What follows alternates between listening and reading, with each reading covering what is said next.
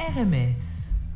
RMF, euh, si vous nous rejoignez, eh bien, je suis Delphine Bénet. Et moi, je suis Julien Cardon. Soyez les bienvenus. C'est RMF, évidemment, tous les vendredis, 16h, 18h, au 101.5 CIBL, partout dans le monde grâce à Internet. Et évidemment, on réécoute partout euh, sur rmf-radio.com. Ça vous donne les liens vers toutes les réécoutes. Les réécoutes des chroniques de nos chers chroniqueurs, les réécoutes des euh, émissions entières et les réécoutes, non, et l'écoute même d'ailleurs, de notre radio digitalisée, notre radio H24 avec évidemment euh, que de la musique française francophone très très éclectique avec des nouveautés, euh, du, du, voilà, du branchouille, euh, des, euh, des, grands monuments de la chanson française, on chante, on danse, on connaît les titres, il y en a d'autres qu'on découvre, c'est ça qui est bien Delphine. Exactement, c'est dans le confort de ton salon. Moi, il y a un truc que je peux plus supporter. Non, en fait, moi, j'ai un truc que je peux plus supporter, c'est dans le confort de votre salon. tu sais, quand, quand, on parle de télétravail, tout ça. Non, en fait, le confort de... Non, dans le confort de, rien du tout, je veux être dehors. Oui, c'est ça. En fait, voilà. Ou en tout cas, mon salon, j'ai envie d'en faire ce que j'ai envie, là, c'est mon salon, bref. Euh, en tout cas, dans notre salon, eh bien, on a de la chance parce que nous allons pas tarder à avoir Daniel de. Oui, il sera là dans quelques minutes. Et Daniel de Mon Plaisir, eh bien, il va nous parler, euh, comme chaque semaine, d'histoire, euh, d'histoire des révolutions, pour savoir si on est en train d'en vivre une. C'est important, eh bien, de se plonger dans les, bah, dans les révolutions passées pour voir s'il y a des stigmates là qui pourraient ressembler à une période de, bah de, de, soit de transition, soit de révolution, soit de voilà, parce que ça, ça nous permettrait aussi peut-être de mettre des mots hein, sur ce qu'il est en train de se passer et, euh, et en tout cas de d'avoir une, une, vision plus agréable du moment présent, parce que mm, parfois, hein, pas tout le temps, heureusement, sinon tout le monde bah, serait euh, dépressif et, euh, et lamentablement échoué. échoué là sur, sur leur canapé dans leur salon là justement. Mais non, justement, eh bien c'est important de, de bah voilà, de, voir euh, quelle est la période en tout cas euh, qu'on est en train de vivre et lui donner un nom finalement et l'appeler, lui euh, la, la, voir et pas que la voir, peut-être en être acteur en tout cas. c'est une question. C'est, tu as raison, et en tout cas, Daniel sera avec nous dans quelques minutes pour en parler. On parlera vaccin, figure-toi, révolution du vaccin. Je trouve que c'est quand même intéressant, et notamment à notre époque. là. Ah bah, l'idée euh, n'est pas du tout de prendre position sur euh, ce qu'on va se faire vacciner ou pas. Hein. Non. Euh, que les choses soient claires. On va comprendre. Et puis, et puis on va pas donner notre avis. On va pas. bah, tu peux donner ton avis, mais en tout cas, tu, tu vas pas influencer les gens. Oui, mais après, mon avis, oui. je sais pas s'il est très intéressant non plus. C'est pas du tout l'idée. L'idée, c'est de, effectivement de, de bah, d'avoir une, une, vision historique de, du vaccin. D'accord. Eh bien, en attendant de parler vaccin, euh, nous allons parler musique avec Laurent Voulzy. On adore évidemment. C'est le cœur grenadine et c'est tout de suite sur RMF. RMF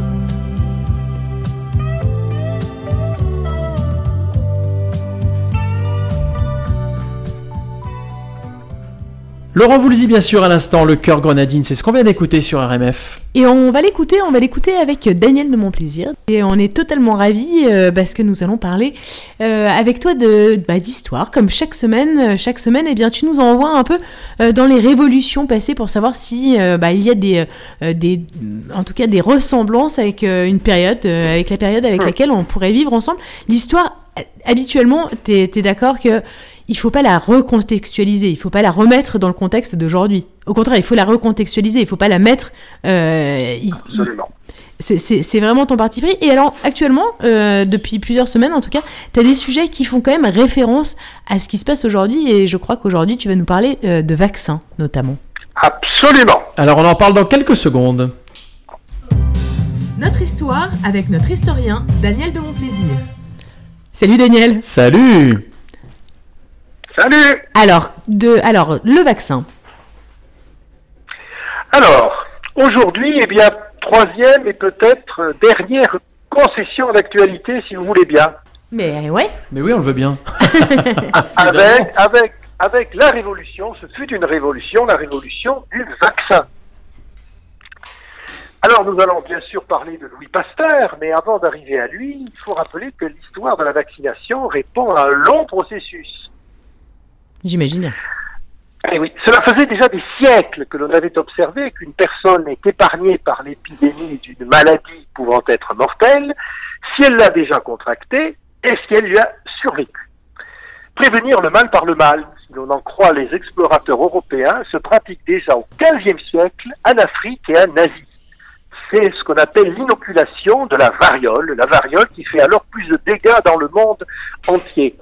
Euh, elle consiste, cette inoculation, pardon pour les détails, à mettre en contact la peau de la personne à immuniser avec un peu de, de pu suppurant d'un malade. Hein. C'est pas très, pas très ouais, bah, disons qu'heureusement, ça a un petit peu évolué. Alors, si la dose est faible et le receveur en parfaite santé, le remède agit efficacement puisqu'il ne provoque que 4 à 5 de morts. Bon, on peut considérer que c'est quand même beaucoup, mais enfin, ça fait quand même 95 ou 16% de personnes sauvées. Dès le XVIe siècle, on pratique couramment l'inoculation en Chine, et puis elle arrive doucement par la route de la soie en Turquie et en Europe au siècle suivant. Au XVIIIe siècle, la technique se perfectionne, notamment en France et en Angleterre, mais elle suscite déjà, déjà des débats et des polémiques les scientifiques ne sont jamais d'accord entre eux et font un saut de rapports qui se succèdent et se démentent les uns des autres. Vous voyez, ça ne date pas d'aujourd'hui. C'est ça. les, les, chiffres, par contre, euh, en revanche, 5%, euh, bah, la notion de chiffre, en tout cas, est très, est très différente du coup. Parce que, oui, oui, oui, oui c'est quand même, le beaucoup, le moins. c'est vrai. Alors même, alors à l'époque, figurez-vous que même les philosophes s'en mêlent. Voltaire consacre à la prévention de la petite vérole, l'autre nom de la variole, sa onzième lettre philosophique en 1734. À partir de 1770, on inocule aux humains les germes de la variole des vaches, parce qu'il est beaucoup moins dangereux que l'on prélève sur leur pis. Sous l'impulsion notamment d'un médecin anglais du nom de Edward Jenner, euh, complètement oublié de nos jours mais c'est quand même lui le, grand-père de la vaccination, si on peut uh-huh. dire. C'est de là d'ailleurs que viennent les mots vaccin et vaccination de la variole des vaches. Parce qu'on dérive du mot latin vaca, V-A-2-C-A, qui veut dire vache, et que l'on prononce vaccin, et vaccin va devenir vaccine, puis vaccin et vaccination. Ah Alors ça fonctionne aussi, eh oui, alors ça fonctionne aussi avec les chevaux, de sorte que le vaccin pourrait s'appeler exin de l'écus, mais comme la vache s'est passée avant le cheval, eh bien, nous avons droit au vaccin qui vient de la vache et non pas à l'exin qui viendrait du cheval. Eh ben, ça fait vaccin, vaccin, exin, ça fait vaccin, voilà. Voilà, c'est le vaccin. Mais évidemment, alors l'inoculation rencontre vite des, limites. D'abord, on, ne peut pas la pratiquer sur de grands nombres. Les gens ne vont pas se promener dans les champs à la recherche de, chevaux et de vaches malades. Euh, on ne dispose pas non plus de stock de produits et, on ne sait pas comment les conserver ni les reproduire en très grand nombre. Il faudrait construire, euh, arriver à concevoir des produits chimiques stockables, stables, que l'on pourrait donc reproduire en très grand nombre. Et c'est là, c'est là qu'interviennent les travaux de notre Louis Pasteur. Mhm. Alors Louis Pasteur, voilà, il faut pas un peu se souvenir de lui, ce brave homme, il est né à Dole, dans le Jura, en 1822. Son papa est un modeste tanneur, il va au lycée de Besançon, où il n'est pas très brillant, puisqu'il rate son bac la première fois, il ne le réussit à la deuxième tentative qu'en 1842. Il a quand même déjà 20 ans. Uh-huh. Puis il suit des études de chimie, et là, à Paris, et là, et là, il découvre sa passion. Il devient docteur en chimie, puis professeur aux facultés de sciences de Strasbourg, puis de Lille. Alors, c'est non seulement un professeur, mais c'est un chercheur. Alors, il fait des recherches très poussées sur les questions de génération spontanée. On y croyait à l'époque. Vous savez que des, bébêtes comme ça pouvaient euh, naître euh, d'elles-mêmes. Puis des maladies contagieuses, notamment du ver à soie, où il obtient des résultats tellement spectaculaires qu'il sauve l'industrie du ver à soie, l'industrie de la soierie lyonnaise, qui le couvre d'honneurs, de décorations, de titres, etc. De même pour les infections du vin, et du lait. C'est lui qui découvre, d'où le terme, la pasteurisation. Ah oui, bien sûr. Eh oui, la pasteurisation, c'est Pasteur. En 1857, il devient directeur des études à l'école normale supérieure et occupe une chaire en Sorbonne. C'est la consécration.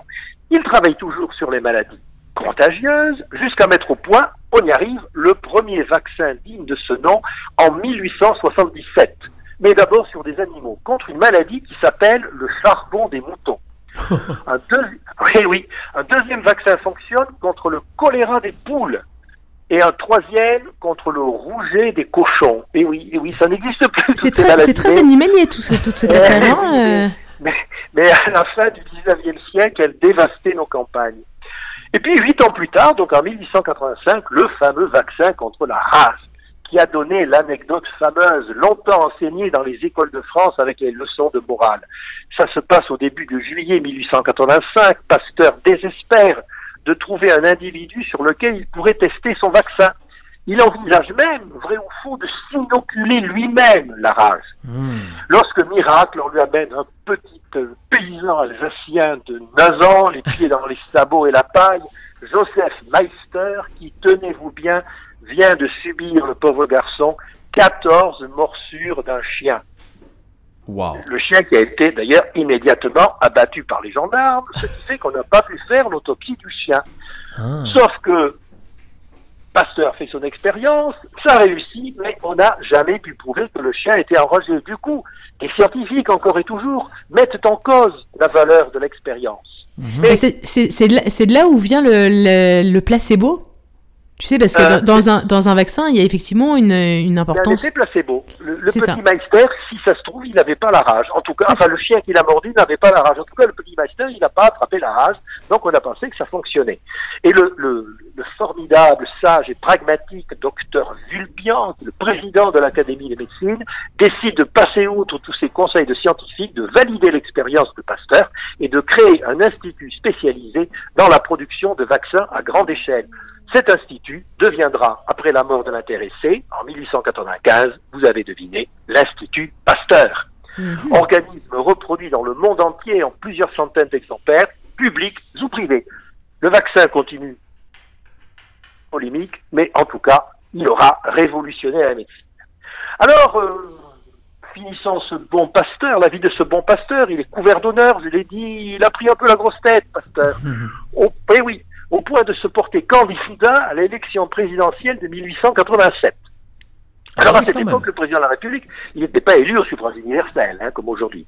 Il était élu par l'ensemble des députés et des sénateurs, ce qui faisait exactement 849 grands électeurs. Eh bien, sur ces 849 grands électeurs, devinez combien Pasteur obtient de voix? Eh ben, Il en obtient deux. C'est bien, mais en stat, là, c'est pas terrible. C'est bien, mais pas suffisant. Deux voix sur 849. Bon, le message est clair de la part des politiques. Restez dans votre, restez dans votre laboratoire.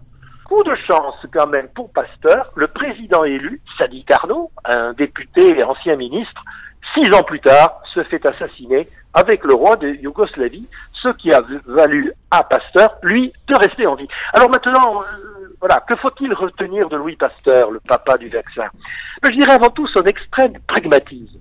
Pasteur, c'était un empirique qui aimait le contact avec les malades et l'observation directe. Tous ses travaux sont nés de là.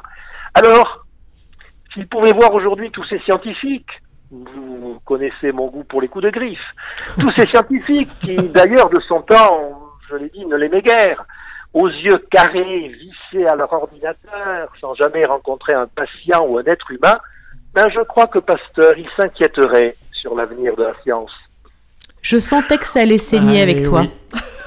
Je sentais que ça allait saigner. Tu es comme ça. Merci beaucoup, Daniel. et voilà. Au revoir et à la prochaine. Merci, beaucoup, Daniel.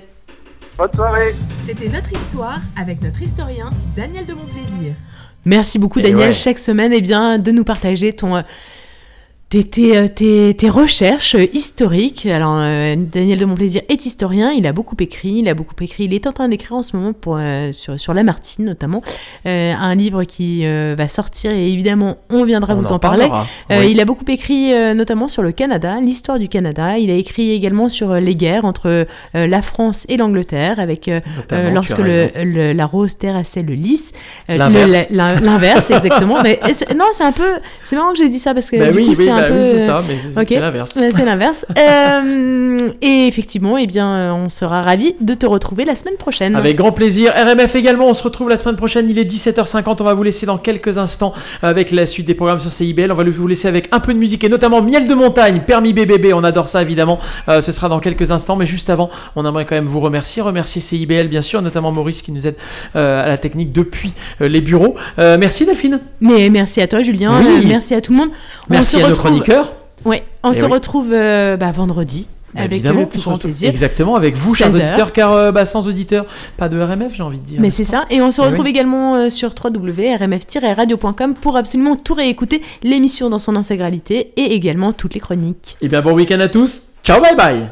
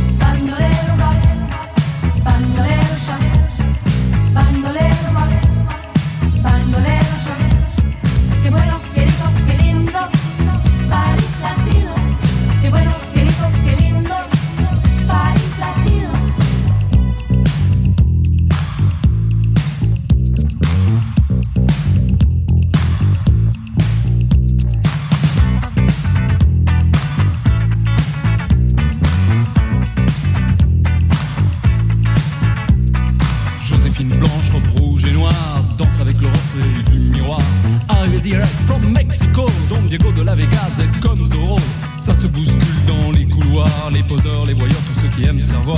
Tout le monde est là, même ceux qu'on n'attend pas, l'appeler mec du mois. Miss Cha Cha Cha, oh Miss Cha Cha Cha, Miss Cha Cha Cha, Miss Cha Cha Cha, quelle linda star. Au milieu de tout ça, y'a nous, y'a moi. Et... Don't forget me, I'm Dr. B. Vers sur verre de Cuba Libre. Don't forget me, I'm Dr. B. Vers sur verre de Cuba Libre. Dr. B, huh, that's me.